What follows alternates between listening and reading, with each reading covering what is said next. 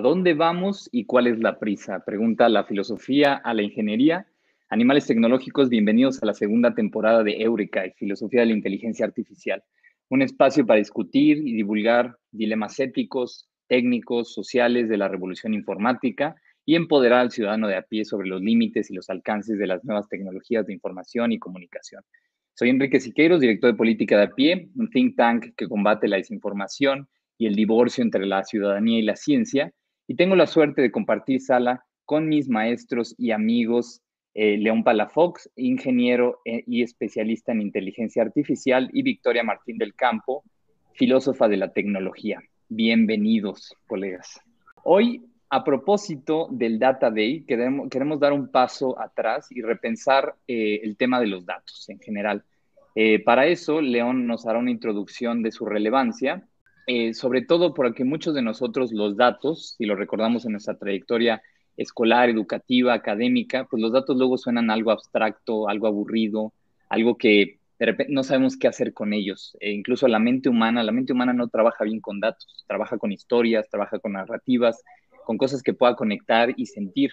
Pues entonces, ¿qué relevancia tienen, profesor Palafox, los datos? Bueno, hola, buenas tardes. ¿Cómo están todos? Eh, bueno, yo lo que siempre he dicho es que los datos son lo que nos ayuda a, dar contexto y a dar registro de, todas nuestras actividades.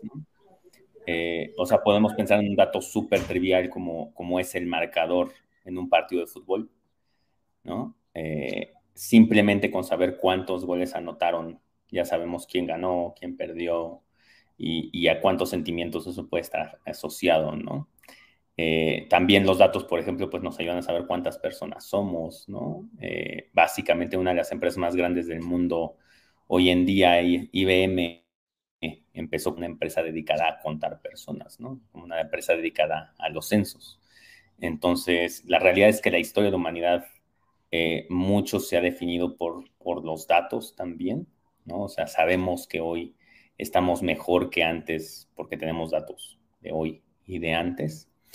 Eh, entonces, pues para mí los datos son, nuestro registro histórico, ¿no? O sea, si no tenemos esos datos, realmente no, no tenemos mucho.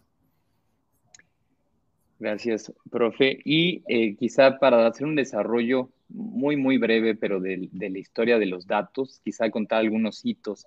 Estaba leyendo eh, un pequeño artículo de la doctora Vicky Carreras, ahí ingeniera de la, de la UP, y ella trazaba el, origen de los datos desde que empezó a haber escritura, ¿no? Eh, en el Paleolítico, las primeras pinturas rupestres, quizá como una muestra de la primera, los primeros datos, ¿no? Ahí en Lascaux, en Francia, o en Altamira, en España.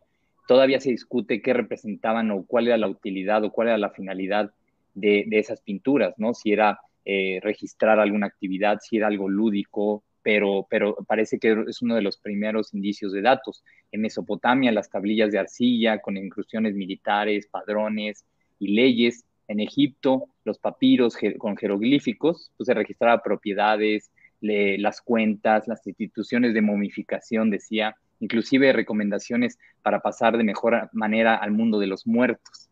Y más tarde en el mundo grecorromano, el tabularium, ¿no? el acta central de Roma eh, donde se guardaban leyes de territorio, administración doméstica, pero esto solamente es parte como del origen de la escritura, de los registros históricos, y, incluso recordamos que Platón, y ya que se va a poner aquí nervioso el profesor Palafox, Platón ya criticaba la escritura porque era, eh, decía, eh, podía ser contraproducente para la memoria humana.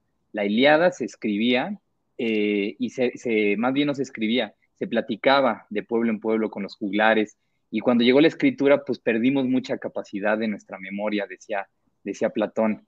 Eh, y aquí es un dato importante de cómo de, la primera escritura empezamos a tener censos y aquí empezamos a entrar más a nuestra materia. Y hay varios registros, y por platicar algunos, tenemos registros desde la Iliada, no sé quién haya leído y se topó con el canto de las naves, que es el capítulo más aburrido de la Iliada, porque justamente es una serie de datos de todos los apellidos, las familias que, lucharon. Está en el Antiguo Testamento el libro de los números, que son los censos, aburridísimos también, otra vez, que no sabes qué hacer con tanta información. En el Nuevo Testamento recordamos que Jesús y María tuvieron que ir a un censo a Jerusalén pues también ahí ya los datos están muy, muy presentes. Y bueno, dando un salto ya al mundo industrializado, eh, algo platicábamos eh, con, con, León, que William Farr, un epidemiólogo, quizá fue uno de los eh, primeros que, no de primeros, pero que hizo datos de forma industrial para poder medir y censar cuando vinieron las epidemias en Inglaterra. Entonces, eso es uno también uno de los primeros indicios de la recabación de datos de manera industrializada, que es un abuelo, una antesala a lo que hoy conocemos como los grandes datos. Entonces, eso es un pequeño recuento. No sé si ustedes se saben alguna, alguna otra eh, hito histórico eh, donde los datos empiezan antes de llegar a esta revolución tecnológica de hace 30 años. Creo que más que un hito histórico, pienso en que entender que cuando hacemos, o sea, incluso llegar a, lo que entendemos como un dato, tiene previo toda una conceptualización y toda una selección del lenguaje y toda una, todo un proceso lingüístico y semántico de selección para que nosotros podamos escoger qué es un dato y cómo traducimos datos. Ahorita que, dijiste esto sobre la Ileada, recordé de, de, este cuento de los argonautas y el vellocino de oro, que es igual esta gran épica que era muy antigua, que tiene partes muy aburridas de un viaje donde se narra un viaje que al día de hoy sabemos que se podía haber hecho en dos semanas, pero que en aquel entonces se tardó nueve años. Y entonces la, la pregunta de por qué se hacen estas descripciones de los lugares y por qué conocemos esta novela, esta época, esta épica, la respuesta que han propuesto algunos antropólogos es que estos relatos en realidad son mapas. O sea, son, esta era la manera como no se tenía trigonometría y todavía no se tenía visualización cartesiana, estas novelas eran la manera en la que de cierta forma tenían que introducir los datos geográficos a la imaginación colectiva. ¿Y cómo se hacía? Se hacía a través de narrativas. Entonces, creo que vale la pena pensar cómo hemos, o sea, como número uno, el, dato es una, una selección humana de cómo nosotros decidimos procesar la realidad y cómo eso está cargado de lenguaje y por lo tanto, o sea, tiene cargas culturales y tiene carga de, cómo entendemos el mundo, ¿no? En, en, el caso de las épicas, nuestro, nuestro conocimiento espacial y geográfico era más a través de narrativas y era más a través de historias. Entonces, creo que un estudio de los datos y cómo se procesan también a la vez es un estudio de las sociedades y cómo entendemos nuestro lugar en el mundo. No lo había, no lo había visto de esa manera, claro. Eh, empezó por narrativas y ahí, pues, usando las herramientas que podíamos. Profesor, ¿tú conoces algún otro hito antes de llegar al, a la revolución informática? Eh, sí, o sea, yo me acuerdo, ahorita se me fue, ah, el, de, el de Piketty, el, el, libro este que hizo mucho revuelo hace, ya tener como 5, 8 años, una cosa así.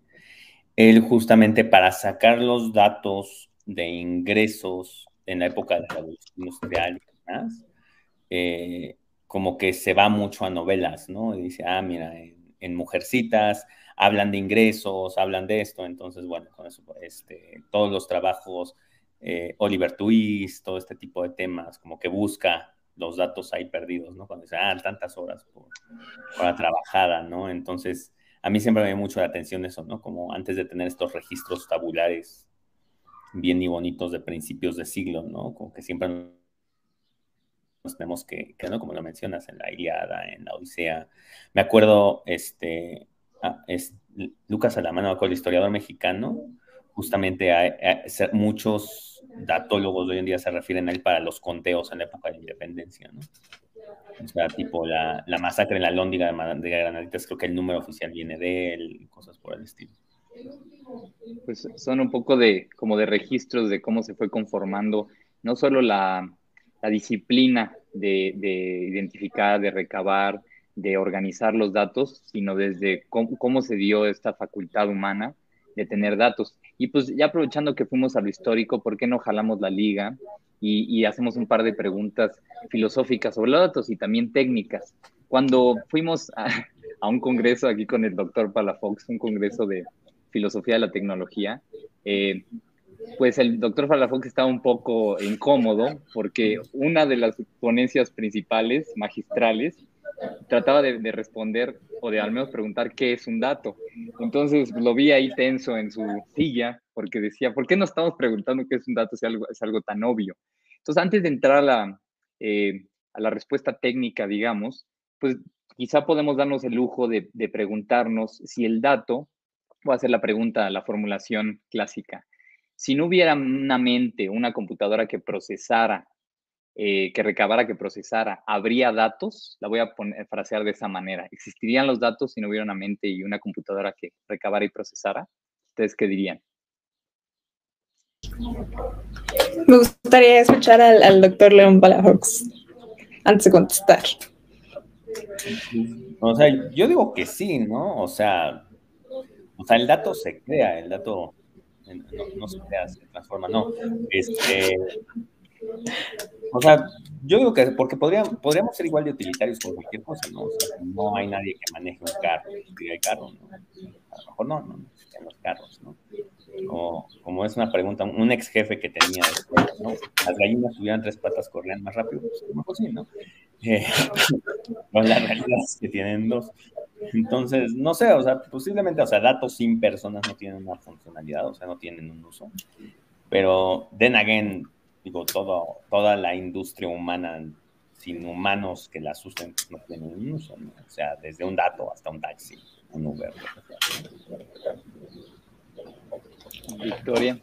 Hay, hay una cita de los, de los hermanos Durfee que me gusta mucho, que justo es, em, es una cita que abre un, un, artículo que fue muy importante para la división entre la tecnología, o sea, el código simbólico y el subsimbólico, que es más que encontrar un dato, lo evocas. Que tiene, o sea, y usamos este verbo de evocación, me gusta mucho porque nos señala que hay, que el, cuando creas un dato, cuando le estás dando nombre a un dato, en ese mismo darle nombre, a la vez lo estás creando, porque si entendemos el dato como la interpretación humana de algo que seleccionaste para interpretar, o sea, en ese acto de interpretación ya está seleccionado y ya está interpretado. Entonces, o sea, no es, no es como, porque la realidad no es atómica, ¿no? O sea, sí, no es no es separada, no es atómica, no es simbólica, y, lo que nosotros hacemos, los animales simbólicos, lo que hacemos es traducir eso y ponerlo en cajitas y acotarlo y darle una característica que no tiene, que es sí hacerlo atómico y sí hacerlo procesable. Entonces, no, no creo que pudiéramos hablar de, de datos sin interpretadores. Es, es, digo, yo abusé con la pregunta aquí, pero es, interesante si, si, uno se puede dar el momento de detenerse, esta gran discusión entre si ya la naturaleza, la realidad está eh, determinada y, por ejemplo, mucha tradición desde los pitagóricos pensaban, Platón incluso, que si la realidad está, está descrita en lenguaje matemático, hasta Galileo, pues parece que ya la misma realidad de suyo pues, tiene datos. Otra tradición dice, bueno, no es que es el ser humano quien la determina, quien eh, le da esa forma, quién categoriza, quién divide. Eh, por eso es una pregunta pues interesante desde, a nivel filosófico, aunque no se puede hacer mucho con ella y no se puede, pero bueno, al menos ponerla sobre la mesa. Ahora, la parte técnica, ¿cómo definiríamos un dato, eh, León Victoria? ¿Cómo se define? Pues yo, es un tema de clase, o sea, yo por lo general lo que les digo en las clases es que los computólogos se me pueden ir encima, es que el, dato es la unidad mínima de la cual puedes sacar información, no la unidad mínima de información, por eso siempre lo tengo que, decir muy claramente, ¿no? Eh, porque dicen, no, ah, no, es el bit, no, no, bueno, el dato es, es la unidad mínima de la cual podemos sacar alguna especie de información, pero yo sí le doy ese tinte un poquito filosófico, porque, por ejemplo, si yo les digo 3-0, o sea, es un dato, ¿sí? pero sin contexto no sirve absolutamente para nada, ¿no? O sea, quién contra quién, qué deporte, cuándo, ¿no? En dónde, o sea, no tienes nada, o sea, necesitas todo el contexto. Eh, si yo les digo, oye, 3-0 América Pumas este, en el 2012, alguien muy futbolero inclusive te puede decir qué jugadores estaban, quién era el entrenador, se jugó, este, si te digo América Puma, sabes quién fue local, quién fue visitante, ¿no? Eh, o sea, de solo eso se puede generar toda esta información, ¿no? Entonces yo ahí le llamo un dato, pero hay como datos ociosos, por ejemplo, si yo les digo 23, 45, los Tigres de Bengal contra los, los guerreros de, de, este, de Cambodia, ¿no? decir, ¿qué, deporte es ese? Ok, le estoy dando la misma información, ¿no? Es más, les doy el año 1998, ¿no? Sirve igual, no sirve para nada. Eh, entonces, ah, yo siempre les digo que un dato es la unidad mínima obtener información. ¿no? Eh, es, pero ese, es como muy personal, ¿no? Es muy a título personal dos cosas que acabamos de descubrir. La primera es la, el, el, fan que existe adentro de un ingeniero, el fan pambolero que existe dentro de un ingeniero que nunca falta. Y el segundo es, o sea, creo que justo esto va haciendo eco a lo que comentamos al principio, que es, bueno, lo que yo comentaba al principio, que es que no hay, no hay datos sin interpretador. Y creo que incluso, o sea, más que pensar, creo que podemos ir un paso más allá y, e incluso entender el dato como esta unidad mínima de información que puedes o encontrar porque la, quisiste interpretar de una realidad, o incluso que, puedes crear dependiendo de la complejidad del sistema, porque el PIB, o sea, el PIB necesitas toda una pirámide de conceptos para poder decir, eh, para poder llegar al concepto de PIB, ¿no? O sea, necesitas muchísimo contexto cultural, muchísimo lenguaje, o sea, no hay, no hay algo así como, no puedes sacar una regla para medir el PIB, o sea, hay no todas las, no todos los datos tienen métricas que necesariamente refieren como una realidad concreta. Y hay, una historia mexicana que me gusta mucho, que creo que puede reflejar muy bien esto, que es em, cierto presidente sienta, a siete economistas en una mesa y les pregunta si hay inflación y cuáles son los niveles de pobreza en México. Entonces, tres contestan que sí y dan sus razones, tres contestan que no y dan sus razones. Y después, em, el, último economista responde, no lo sé. O sea, y, y, no te puedo decir porque no tenemos los datos. Y esta es la manera en la que nace el INEGI en México. O sea, el INEGI en México, como este, este instituto recolector de datos, nace a partir de una necesidad de responder preguntas acerca de, pobreza y de inflación, que, incluso podemos, o sea, si lo estudiamos desde el punto de vista sociológico, pues, o sea, no hay algo objetivo a lo que le podamos llamar pobreza, ¿no? Todo está contextualizado y todo tiene un contexto político e incluso depende del sistema político en el que te encuentres, va a existir algo así como como lo que es o no pobreza y depende del sistema económico en el que te encuentres, lo que es esa pobreza también puede variar, ¿no? Y hay distintos tipos de pobreza. Entonces, Creo que de esto podemos concluir que, que no hay datos sin interpretadores y que tenemos, o sea, que esta unidad mínima de información no necesariamente tiene un referente real, tanto como sí necesita, sí tiene como condición necesaria un referente conceptual. No sabía ese relato del INEGI, es bastante ilustrativo. ¿Cuál? Eh, el doctor Aspe, ese gran economista y llegando, digo, después de este pequeño recuento, llegando a por qué son relevantes, ya nos adelantó León Victoria un poco. Yo simplemente lo veo como, regresando a qué es la inteligencia, ¿no? Si la inteligencia en su forma más primitiva, además de la resolución de problemas, eh, es eh, la capacidad de conocer causas para predecir efectos, es decir, eh, yo conozco las causas de un fenómeno y de alguna manera puedo predecir cuándo va a suceder. Esta, esta relación de predicción, eh, lo decía en el mundo medieval, quien conoce las causas domina los efectos y de ahí la, la potencia, el poder de... Ahora, ¿cómo conoces las causas? Pues buscando patrones. ¿Y cómo encuentras patrones? Pues teniendo muchos datos. Entonces, esa, esa cadena entre inteligencia y dato creo que puede ilustrar un poco. Y entrando, hicimos un recuento histórico, pero entremos a, los grandes datos.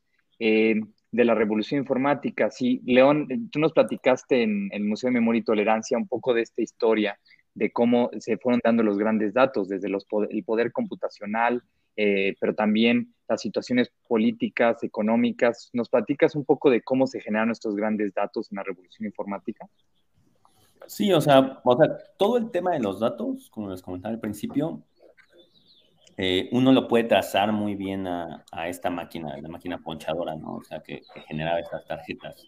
Y de hecho ahí se inventa el dato tabular, ¿no? O sea, el Excel, o sea, que es el dato tabular, un Excel es un dato tabular, porque está en forma de tabla, eh, se inventa en ese momento, hace ya más de 100 años. Y de hecho, cuando se inventó, eso fue como, como muchos inventos, como que no tenía un fin muy práctico, pero a los dos años, justamente para temas del censo, pues este, se descubrió que, era bastante útil, ¿no? Entonces muchos censos de todo el mundo empezaron a utilizar estos formatos de datos tabulares. O sea, el dato tabular nace con los censos, ¿no? Eh, justo de, de ese proceso de la tabulación es que nace IBM.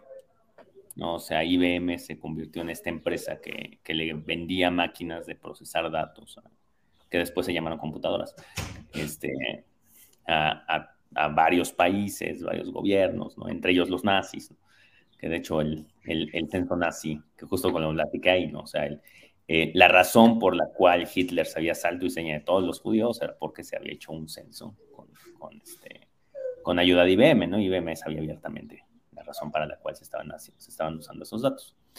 Eh, y bueno, todo esto siempre estuvo muy limitado pues por el hecho de que no, no, o sea, no, se podían conectar unas entre otras las computadoras, ¿no? O sea, como tú sacabas los datos del censo de Londres y literal, o sea, tenías que agarrar tus tarjetitas y cargarlas y ir a Manchester, ¿no? Eh, ir a, Birmingham y luego las juntabas todas, las sumabas y demás y ya.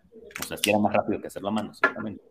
Pero, pero aún así, o sea, el concepto de que una computadora se hable con otra es totalmente foral, ¿no? Y es hasta 1900 70, bueno, el Internet en teoría nació en los 90, ¿no? Como hoy lo conocemos, o sea, conexiones entre computadoras siempre ha habido. Y ahí cuando empieza a haber esas conexiones es cuando empieza a haber un intercambio masivo de datos, ¿no? O sea, más allá de censos, ventas, clientes, o sea, todavía muy, muy de negocio. Y es con la explosión de las redes sociales, ¿no? Este, MySpace, Facebook, High Five, todas estas, que realmente empieza ahora sí este minado masivo de información. Y básicamente todas las empresas del mundo, casi todas, yo creo que todas, pues basan sus economías en los datos, ¿no? Ustedes piensen en la empresa que, que quieren, que gusten, quieran y deseen, en la industria que quieren, gusten y deseen, y necesita datos, muchos datos, ¿no? O sea, un banco necesita datos de clientes, datos de transacciones, eh, un, supermercado, necesitas datos de los productos que vendes, que compras, cómo viene tu cadena de suministro, ¿no? Eh, todas, todas las empresas, como, como ya podían generar esos datos, pues ya los pueden guardar. Entonces, pues piensen ustedes en cualquier día aleatorio, hace un día, ¿no? Hoy que se levantaron en la mañana, desde el momento en que agarran el celular, prenden la computadora, mandan un mail, lo que sea, están generando datos todo el tiempo, ¿no?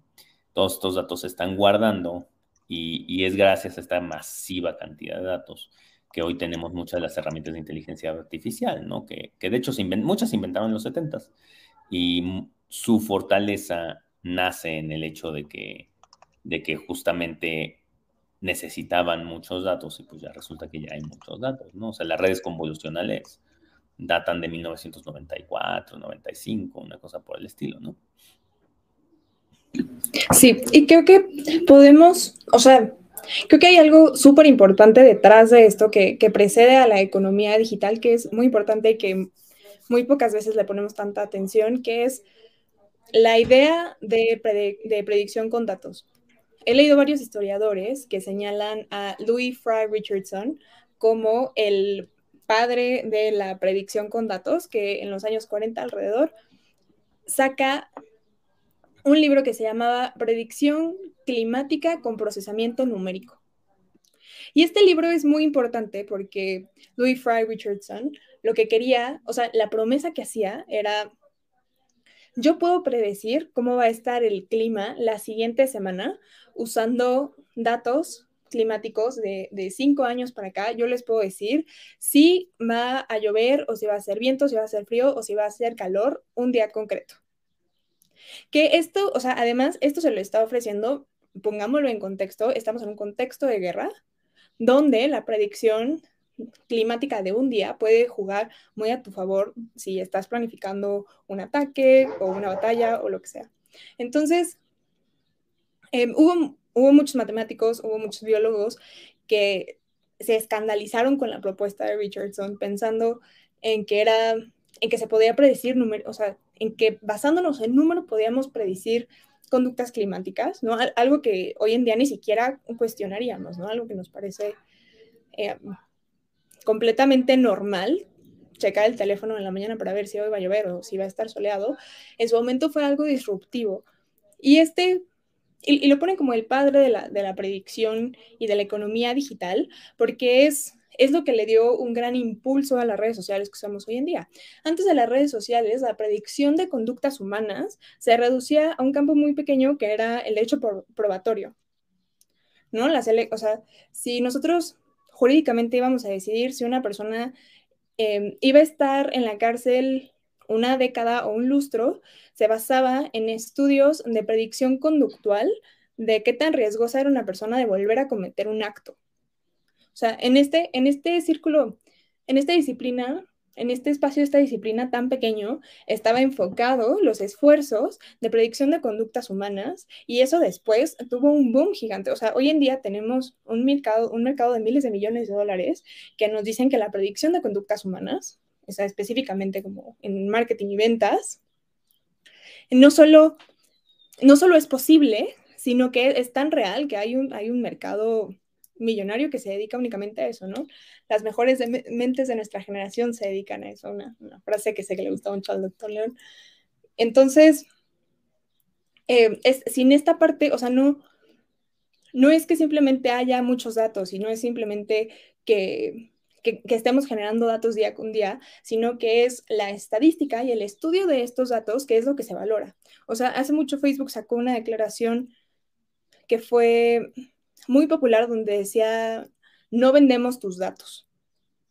Y no vendemos, y en parte tienen razón, porque, o sea, lo que se vende es un análisis demográfico y un análisis geográfico. Y, o sea, mis datos, simplemente mis datos como Victoria, no, no, valen un centavo si yo no tengo datos de todas las personas de mi edad o de toda mi colonia. O sea, hay un análisis estadístico que es el el verdadero valor agregado de los datos masivos.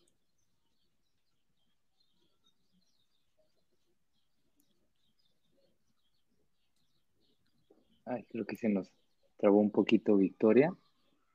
Ah, no, ya, ya está. y, hablando de los datos masivos, eh, hay, bueno, la, pregunta que siempre eh, ocurre es, ¿cuánto, ¿cuándo sabemos que tenemos muchos datos? ¿Cuánto, ¿Cuántos son muchos datos? ¿Cuándo tenemos lo que se refirió en un principio como Big Data o grandes datos? Eh, ¿Cuándo se da eso? Eh, ahí, igual yo como que voy muy en contra de la corriente. Si ustedes toman un curso de, Big Data, por lo general les van a decir que existe algo, algo llamado las, las 3V, ¿no? O sea, las 3 Vs, que se refieren a volumen, velocidad y variedad. ¿No? Y mi respuesta. Y veracidad.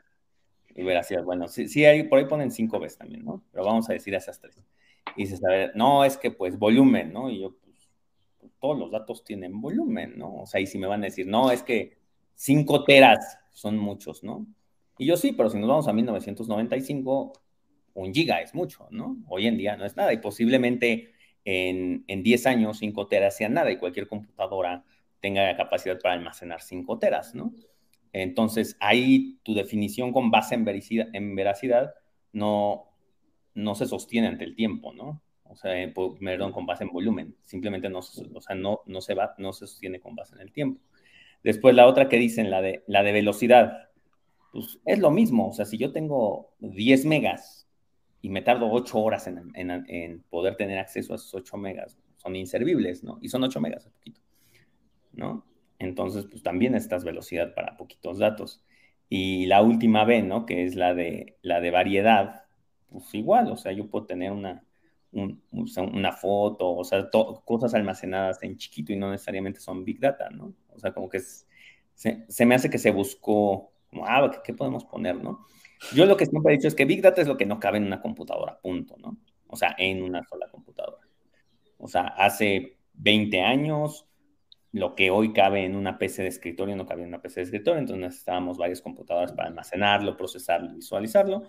Eh, eso era Big Data en ese momento, ¿no? Hoy en día, 5 o 10 teras ya no caben en una computadora de escritorio, va a pasar lo mismo, pero lo que me gusta en mi definición, ¿no? Obvio, es que conforme va pasando el tiempo va evolucionando y se sigue manteniendo. O sea, y bajo mi definición, Big Data siempre va a ser Big Data, ¿no? Oye, y, sobre esto a propósito de, Hubo un momento en el que se pensaba en esta revolución informática que había una democratización de la tecnología, pues porque yo tenía ya acceso a datos, a la capacidad de procesamiento desde mi laptop en mi casa. Y además podía, yo no programo, pero podía eh, a cualquiera que supiera programar, pues usar esos datos y generar algoritmos y, y hacer cosas con ellos, ¿no? Tomar decisiones. Pero hubo un momento, ahorita lo decías, entre que ya de repente la computadora que tienes en casa y ya entró la problematización de los datos, ya no es suficiente mi computadora en casa y entonces este sueño de democratización que nos iba a dar la tecnología parece que se empieza a romper o a perder porque ya necesitas una supercomputadora y ahí me dirán si, si estoy yendo más allá de lo que una supercomputadora para poder procesar, bueno, almacenar esos datos y luego procesarlos. Sí se dio esta, ¿cuándo se dio esta disparidad en la que ya necesitas un poder que además el ciudadano de a pie ya no puede tener y que tienes que recurrir a alguien que, pueda financiarlo y por supuesto eso da una desigualdad de, poder computacional que trae una desigualdad de toma de decisiones y so on y so forth. Eh, ahí, no sé, la desigualdad me parece más que nada en la capacidad de recabar datos, ¿no? Eh, o sea, yo ahorita me podría conectar a la nube y, por centavos la hora, o sea, puedo tener acceso a capacidades de cómputo y capacidades de almacenamiento eh, bastante, bastante amplias, ¿no? El tema es que vacío, ¿no? tengo nada, ¿no?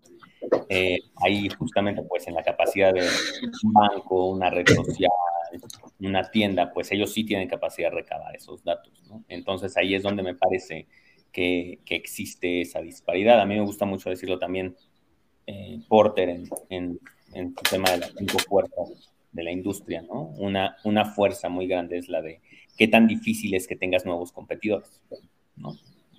Eh, y pensemos en Rappi o Uber Eats, por ejemplo, ¿no? O sea, acaba de pasar una pandemia. O sea, tuvieron posiblemente a nivel mundial a la mayor cantidad de público cautivo que jamás nadie va a volver a tener. O sea, si nosotros nos armamos y creamos un Rappi nuevo, a menos que tengamos una oferta de valor brutalmente diferente y brutalmente nueva, eh, jamás vamos a tener acceso a esos datos por más que estemos en el mercado y por más mercado que estemos acaparando, ¿no? Porque ellos tuvieron la ventaja de esa pandemia. Eh, entonces, para mí la desigualdad va más en esta capacidad, ¿no? De recabar los datos más que en acceso al poder computacional. Ojo, que sí hay una inversión asociada.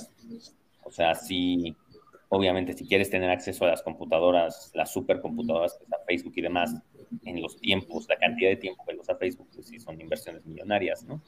Pero si las quieres usar una o dos horas, también, también es posible. Victoria, ya entrando a la problematización, ahorita yo mencioné uno que es pues esta desigualdad de poder computacional que, que, si bien todavía, pues incluso puede uno tener acceso, estaba leyendo sobre, no creo que son empresas, pero que abren este acceso computacional, bueno, desde la nube, a, a, partir de un módico costo para que el ciudadano de a pie pueda acercarse. Pero ¿qué otras problemáticas ves, no solo en el uso de datos, pero ya de estos datos eh, masivos?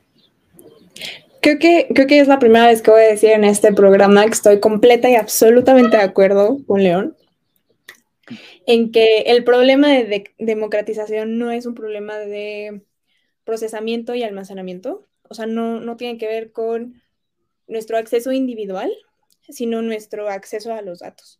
Y esto Y esto nos lleva a una conversación sobre la propiedad de datos que va muy de mano de la conversación de la privacidad.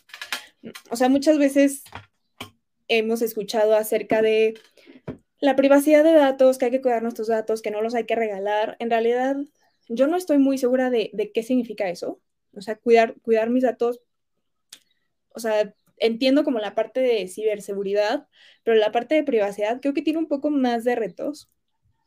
Em, y sobre todo la parte de, de propiedad. Y en la propiedad de datos, como un asunto político y como un asunto jurídico, tenemos principalmente tres escuelas.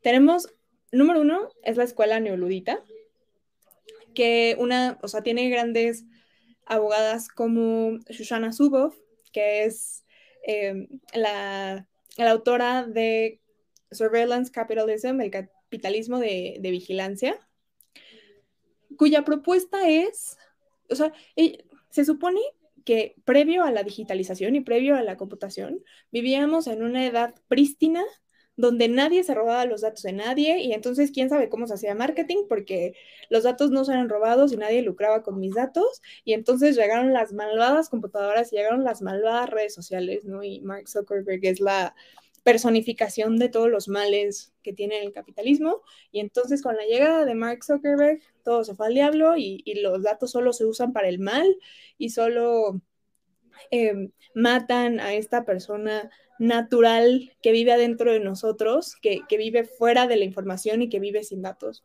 Entonces, la propuesta de la escuela neoludita en cuanto a la propiedad de datos es que los datos solo son de la persona, los datos de la persona solo son de la persona, entonces solo la persona los puede almacenar y solo la persona los puede compartir eh, por el tiempo que la persona lo, lo decida. O sea, yo no entiendo cómo, cómo incluso se podría procesar un fenómeno sociológico como los chismes, bajo esta, bajo esta óptica. Pero entonces, la propuesta es que debería estar totalmente negada y regulada y prohibida la venta y lucro de datos personales y la venta y lucro de em, anuncios y servicios de marketing con datos de personas. Entonces, esa es como una, una primera propuesta. La segunda propuesta es, o sea, y eso nos, surgen como distintas preguntas, ¿no? Porque lo que tenemos que entender es que para entrar a esta era de economía digital, nosotros estamos aceptando los datos como una algún tipo de transacción.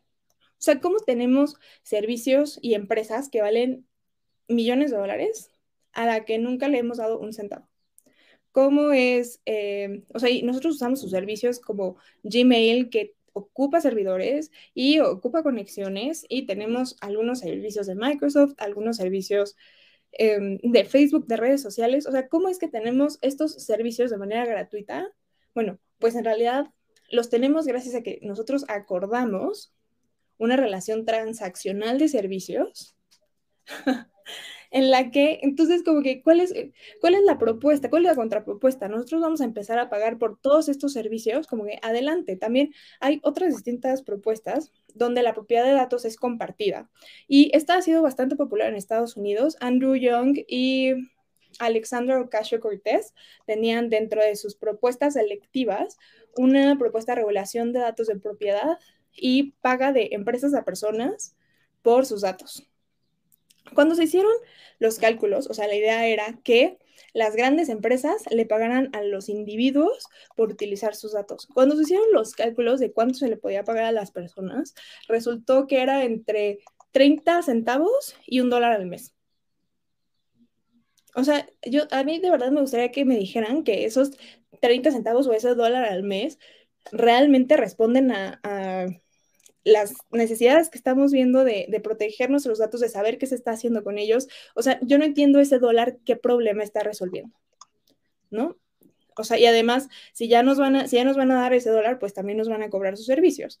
Y por último, y creo que esta, o sea, entonces yo no entiendo muy bien estas propuestas de, de paga de empresas a personas, lo cual nos lleva a la última escuela, que es la democratización y acceso a los datos. Entonces, esta última propuesta de propiedad reconoce que los datos son más valiosos cuando están en conjuntos y cuando son masivos y cuando tenemos Big Data, ¿no? No solo tenemos em, datos individuales, que ya vimos que eso probablemente no tiene mucho valor, pero entendemos el valor de muchos datos recabados a través de mucho tiempo. Y entonces, imaginen, por ejemplo, en México, todo lo que podríamos hacer en temas de movilidad si nuestras, nuestra Secretaría de Transportes hiciera una alianza con Waze.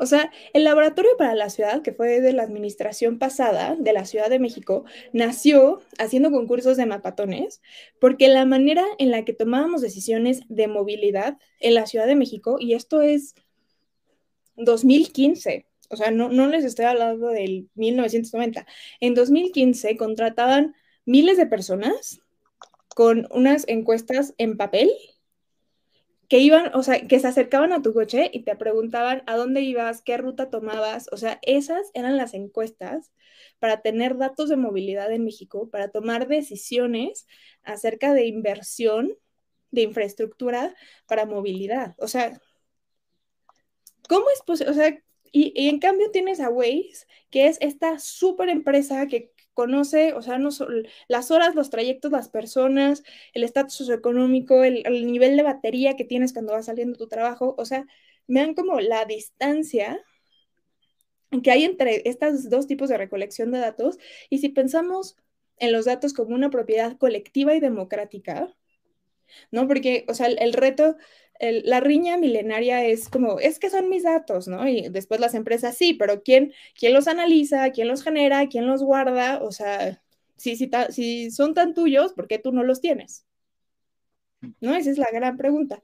Entonces, si vemos los datos como una propiedad compartida, como algo democrático y como algo que hacemos y de lo cual podemos retribuir, podemos tener esta aproximación democrática donde los datos que yo genero eh, para Waze sí podrán servir para su venta y distribución, pero también los podemos, o sea, hay datos que vale la pena tener para, un, para bienes democráticos y para bienes sociales, ¿no? También pensemos en datos de uso de agua, de uso de gasolina, o sea, hay, hay muchos datos que solo podemos tener si aceptamos una teoría de propiedad colectiva, porque estos datos, o sea, estos datos de movilidad y estos datos de uso de agua serían imposibles si aceptamos la posición neoludita o la, o posesión individual de los datos.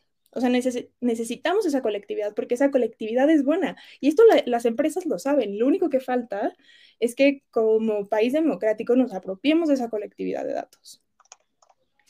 Oye, es, es esto que dices, eh, digo, sobre todo los humanistas, eh, que nos levantamos el lunes neoluditas, pero ya por allá del miércoles empezamos a, a a conceder y ya con unas chelas, no, no, ya, o sea, tomen mis datos y, y, salven al mundo con ellos. Y a propósito de esto y de las buenas prácticas y de todavía las, los, los temores que, que, tenemos sanamente, pues me gustaría terminar esta primera, este primer episodio de la segunda temporada de Eurekai, pues que nos digan eso, eh, recordar que la filosofía y las humanidades, en especial la filosofía, pues de repente enfrentan con dos visiones, dos disposiciones anímicas, dos disposiciones emocionales, la tecnología. Las humanidades sospechan, porque es parte de, no de todos, pero es parte del hecho de, ver la realidad que se mueve tan rápido. Y las, eh, la tecnología, la ingeniería, siente un gran entusiasmo por la innovación, por el cambio, por la creatividad, por la producción de nuevas cosas. Entonces, para terminar en unos tuitazos, eh, ¿qué es lo que ahorita con lo que ya han estudiado y hemos visto, qué es lo que ven que les entusiasma de los grandes datos y qué es lo que debemos de tener una sana sospecha? León. Eh, sí, bueno, lo, lo, que me entusiasma es lo que siempre me ha entusiasmado, o sea, a medida que tenemos más datos, y justo como el ejemplo que puso Victoria, o sea, podemos generar soluciones eh, mucho más personalizadas, mucho más eficientes, ¿no? O sea, imagínense que no tuviéramos todos los datos de, de la CEP o de los efectos de las becas, todo eso, ¿no? Este, se podrían generar mucho, mucho más valor, no tomar decisiones al aire. Y esa es la que me da esperanza, la parte de que me da un poco de sospecha.